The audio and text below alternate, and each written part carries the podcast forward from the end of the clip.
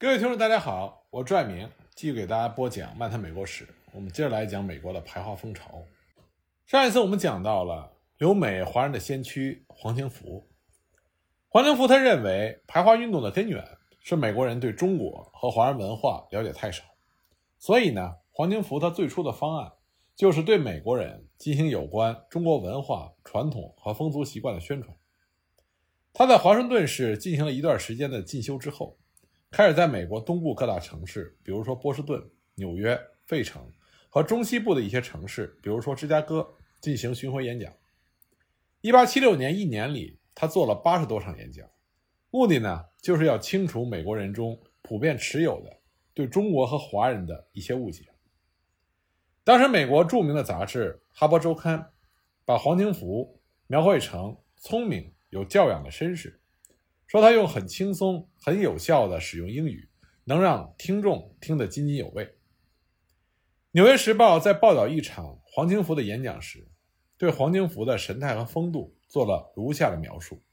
他们写道：“黄庭福穿着一身黑色的服装，样式和一般中国人穿的差不多，不过料子和做工较为讲究。他的首饰只有一只金表和脖子上一条厚重的金项链。”他给观众留下的印象是一个二十六岁左右的年轻人，彬彬有礼，营养良好。他的外观让人觉得他善于思考，并且富有表现力。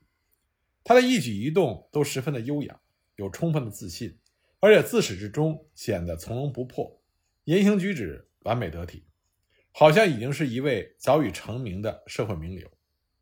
他的英文熟练而又流利，用词适当，但是呢，他有时。用明快准确的语言表达某种思想，还是会遇到困难。黄庭福他就观察到，宗教信仰的不同是排华运动最坚持的理由之一。他十分气愤地看到美国人用异教徒、偶像崇拜者、没有开化的人等侮辱性的语言称呼华人。因此呢，黄庭福在他的演讲中，一方面试图消除美国人对华人生活习惯的误解。更多时间呢是用在解释中国人的宗教信仰。黄庭福把矛头直接指向美国在中国的传教团，他认为对华人文化和宗教信仰的各种偏见和歧视是由美国传教士一手造成的。他们为了在美国国内筹集到更多的传教经费，就写书故意渲染所谓中国人的落后、野蛮和迷信，而这些书呢就成为了排华煽动者。攻击华人的理论根据。黄金福他试图证明，基督教和中国宗教之间的共同点要多于不同点。他指出，中国人也崇敬无所不知、无所不能的上帝。中国人对偶像的崇拜，就像西方人崇拜圣母玛利亚和耶稣基督一样。黄金福声称，上帝赋予每个民族一种特别的宗教来信奉，佛祖比耶稣基督还要早四百多年。而且宣传的是同样的道德真理。黄天福他就驳斥了那种不信基督就会下地狱、不得超生的观点。如果一些中国人终生信奉并且实行同西方基督教相同的道德伦理，只因为他们没有受洗就要被毫不留情地打入地狱、受地火的煎熬，这是不对的。而在西方，那些毕生都从事各种罪恶行径的罪犯、杀人凶手、盗匪和窃贼，只要接受洗礼。就会立刻像新生婴儿一样纯洁，能够得到永生。那么这样未免太不公平。黄庭福在各地巡回演讲，在美国主流社会媒体上就得到了广泛的报道。然而这些报道呢，往往是带着批评和嘲弄。黄庭福的用意也被曲解。由于他的演讲集中在对于中国宗教的解释，报纸上呢就把他说成是一个来自中国的佛教传教士。想把美国人转变为佛教徒，说要达到这样的目的比登天还难。费城的一家报纸就是这样评论黄庭福的活动的。他们写道：“因为基督教在接受他的民族中已经造成了令人惊奇的文明，与此同时呢，佛教却让接受他的人民陷于一种半野蛮的状态。”黄庭福对美国在中国的传教团的批评也引起了不满。那么黄庭福本人呢？他矢口否认他是佛教的传教士，他强调他在佛教方面的修养等同于一个受过普通教育的中国青年的知识水平。他到处演讲，只是为了在美国人民中间清除那些有关中国宗教文化的误解和无知。对于报纸上的那种嘲讽，黄景福要求公平游戏和尊重他的发言权利。然而，由于对他的攻击越来越多，他不得不公开反击。在寄给《纽约时报》的一封读者来信中，他写道：“自从我开始在这个国家宣传关于我的祖国中国的宗教、社会生活和政治事务之后，在任何地方我都没有诽谤、胡言或者欺骗。我想向基督徒展示一个正当的中国人的言谈举止和精神状态。你们送传教士到中国，我们认真听他们演讲。现在我们要求你们听一听我们要说的话。”这是不是很公平呢？那些传教士们说：“我们这些异教徒会被打入永久的地狱，无论我们是怎样的诚实、道德和认真。”我们认为，如果基督徒的行为也像那些不开化的人一样，他们也会被打入地狱。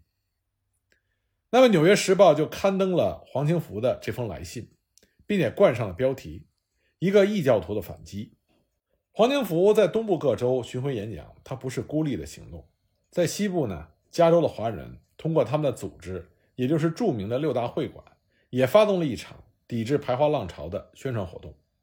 他们凑钱出版一些小册子，向报社投稿，向政府递交请愿书，并且出钱赞助美国友好人士撰写介绍华人和华人文化的书籍。这样呢，在东部和西部都有华人协调努力。想要消除对华人文化传统和风俗习惯的误解，和对华人移民的批评和仇视，但是他们的力量毕竟有限，在铺天盖地的排华浪潮之下，美国国会还是在1882年通过了排华法案。那么，1882年通过的排华法案就让美国的华人头脑为之清醒，他们原以为美国政府会受中美条约的约束而反对排华法案，但很明显。他们想错了，他们也开始对自己在美国的经验做了总结，试图找出和排华运动斗争中失败的根源。黄清福是华人中最早认识到，缺少政治影响力是他们不能阻止排华法案通过的基本原因之一，而对策呢，就是华人应该更加积极地参与美国的政治运作。对于已经身在美国的华人来说，他们最反对的是排华法案中禁止华人入籍的条款。因为他毫无商量余地的就把华人整个排斥在美国公民圈之外，而且不顾他们有多么好的条件，或者是有多么强烈的愿望想成为美国公民。那么，1882年的法案也让一小部分在此之前入籍的华人更为珍惜他们的公民权利。他们也认识到，通过适当运用他们手中的选票，不但可以引起主流社会的注意，而且可以为同胞做参政示范，增强他们的信心。也就是在这样的背景之下，发生了我们之前提到的美国华人第一次选民聚会，共有五十多位选民参加，还有十多位旁观者。这些选民呢，大多是在排华法案通过之前，在纽约地区的法院入籍的。那个时候，纽约地区的法官以法律没有明文禁止华人入籍作为理由，零星的让一些华人加入了美国国籍。这个会议的主题就是要组织一个华人的参政联盟。黄清福被推为大会的秘书，华人智言协会的李公被推为大会的临时主席。黄清福一开始就做了一篇精彩的演讲，解释为什么要组织华人参政联盟。黄清福当时宣布，这个会议是美国华人第一次积极参与美国政治活动的尝试，是第一次团结起来，集体维护他们作为美国公民尊严的努力。他们的目的呢，是要在美国政治中。得到表达意见的机会和主流社会的认同。黄庭福说，在美国政治的汪洋大海里，这种努力也许只是一小滴水，但如果这种努力早就开始，排华法案也许就会被防止。黄庭福在他的演讲里这么说的：“他说，你们要知道，那些现在统治你们的政治家都是十分胆小的人，而且会随风转舵。如果你不去投票，或者是不想投票。”他们就会把你看成是小爬虫。当你出现在投票箱前的时候，你就会被看成一个人，会被称兄道弟，会得到香烟、威士忌和啤酒。为什么我们不能像其他兄弟民族那样，在政治上打上我们的印记？为什么我们不能像英格兰、爱尔兰、德国和欧洲、亚洲和非洲来的其他移民一样，成为优秀的、名副其实的公民？那么，一八八四年呢，是美国总统的选举年，就有记者问黄廷福：“华人会投票给哪一位候选人？”黄廷福当时巧妙地回答说：“我们还没有拿定主意。华人对共和党感到失望，因为是在共和党人的政府下，我们被剥夺了成为美国公民的权利。”这个权利对所有其他民族都开放，而我们的同胞却在十年内不能再踏上这个自由和民主的国土。而民主党人也不能被信任，因为民主党人像强盗和小偷一样，在掠夺着美国的国库。当他们掌权时，每一个公民都要武装到牙齿来保护自己的钱包。对于当时刚刚兴起的第三党——美国纸币党，黄金福觉得他们还太弱小。没有自己的特色和势力来抗衡，黄金福和他的华人朋友们是想用手中的选票来引起政治家的注意，吸引他们偏离排华的政治主张。而黄庭福主持的另外一个具有重要意义的事件，就是他编辑出版了一份报纸。这份报纸是周刊，一八八三年二月三日出版了第一期。这份报纸的名字很有意思，中文叫做《华美新报》。英文的名称呢，则是 Chinese American，直译的话就是美国华人的意思。当时国会刚刚通过排华法案约一年，对华人的各种限制和敌意仍然存在。那么黄廷福能够使用 Chinese American 这个词，他具有很大的勇气。黄廷福就是想向美国的主流社会表明，华人并不是不想成为美国人，他自己就是一个美国人，而他的刊物。就是要让越来越多的在美国的中国人成为真正的美国人。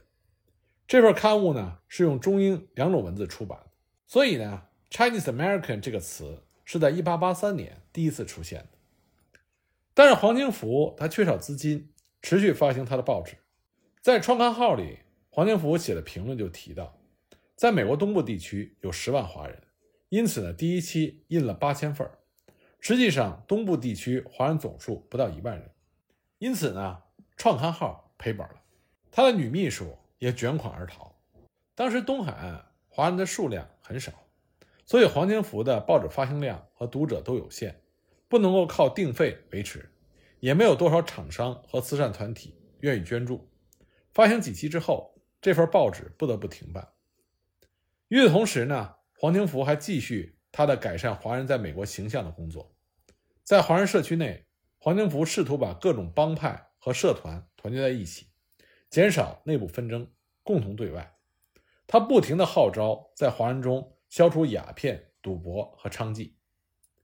在美国的主流社会，他则继续努力减少美国人对华人和中国文化的误解、歧视和敌意。他在很多美国著名的杂志上发表文章，比如说他在《夏都观》杂志上。发表在美国的华人，在大都会杂志上发表在纽约的华人等等，介绍华人的生活起居、风俗习惯，希望能够消除美国人对华人的各种丑化和污蔑。他在《大西洋月刊》上发表了禅宗的故事，在《哈佛周刊》上发表了中国的政治名誉，旨在向美国人宣传中国文明的成就。和其他一些美国化的华人不同的是。黄天福他并没有加入基督教，他在《北美评论》杂志上发表了《为什么我是个异教徒》，对此做了解释。他承认他在童年时期接受了很深的基督教文化的影响，而且他在美国的教育是由传教士家庭赞助的。曾经有一段时间，他打算成为基督徒，但是呢，他被美国基督教会的繁杂的宗派纷争搞得稀里糊涂。他研究了美国基督教的主要流派。然而没有一个让他感兴趣。长老教派的冷酷无情，洗礼教派的四分五裂，卫理公会教派的喧闹吵嚷，公理会教派的自我清高，唯一神教派的怀疑一切，贵格会教派的稀奇古怪。那么这些教派都声称自己是唯一通向天堂的正道。黄金福的宗教观具有实用主义倾向，他评价宗教的依据是他们宣扬的伦理原则是否让社会更为完善。他认为，中国古代圣贤如孔夫子，早在几千年前就在宣扬同基督教基本教义相同的道德真理，而且一直都被中国人所信奉。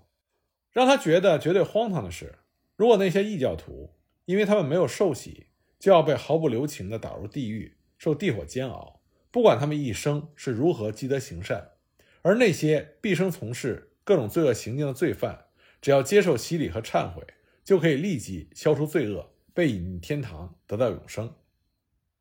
那么，华人在美国所受到的对待，也是黄清福不喜爱基督教的一个原因。黄清福写道：“在这个基督教的国土，博爱和平常常被挂在嘴上，但在现实社会中，华人被谋杀、抢劫、歧视和迫害。因此，尽管他在推动华人更多参与美国主流社会，但他并不觉得拒绝加入基督教会令他难堪。他甚至在给报纸的信中。”是用黄清福一个异教徒这样的流名来表示他对基督教的不满。黄清福还冒着生命危险和排华势力做斗争。1883年，加州工人党的领袖、排华运动的头号发言人丹尼斯·坚尼访问纽约。当时他在东部地区的媒体上已经失去了影响力，被认为是纯粹为了出名、哗众取宠的投机分子。那为了清算坚尼领导排华运动的恶行。黄清福派人向坚尼挑战，要进行一场决斗。一名记者在黄清福的报纸办公室里找到了他，问他打算用什么武器进行决斗。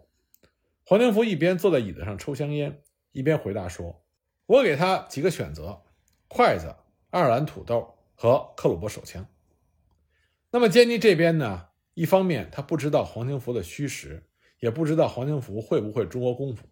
一方面呢，也不愿意拿自己的生命冒险，而拒绝接受黄清福的战书。他只敢在他的演讲中对黄清福进行谩骂。那么，黄清福在排华法案通过之后，开始了华人的参政运动，这显示了黄清福的勇气和乐观精神。但是呢，在华人社区内外，他遇到了重重困难。由于华人社区内部各种宗族和同乡宗亲会势力强大，相互之间勾心斗角。想把这些华人联合到一面大旗之下是有很大困难的。黄清福必须小心翼翼地维持着和这些团体之间的距离，保持不偏不倚的态度。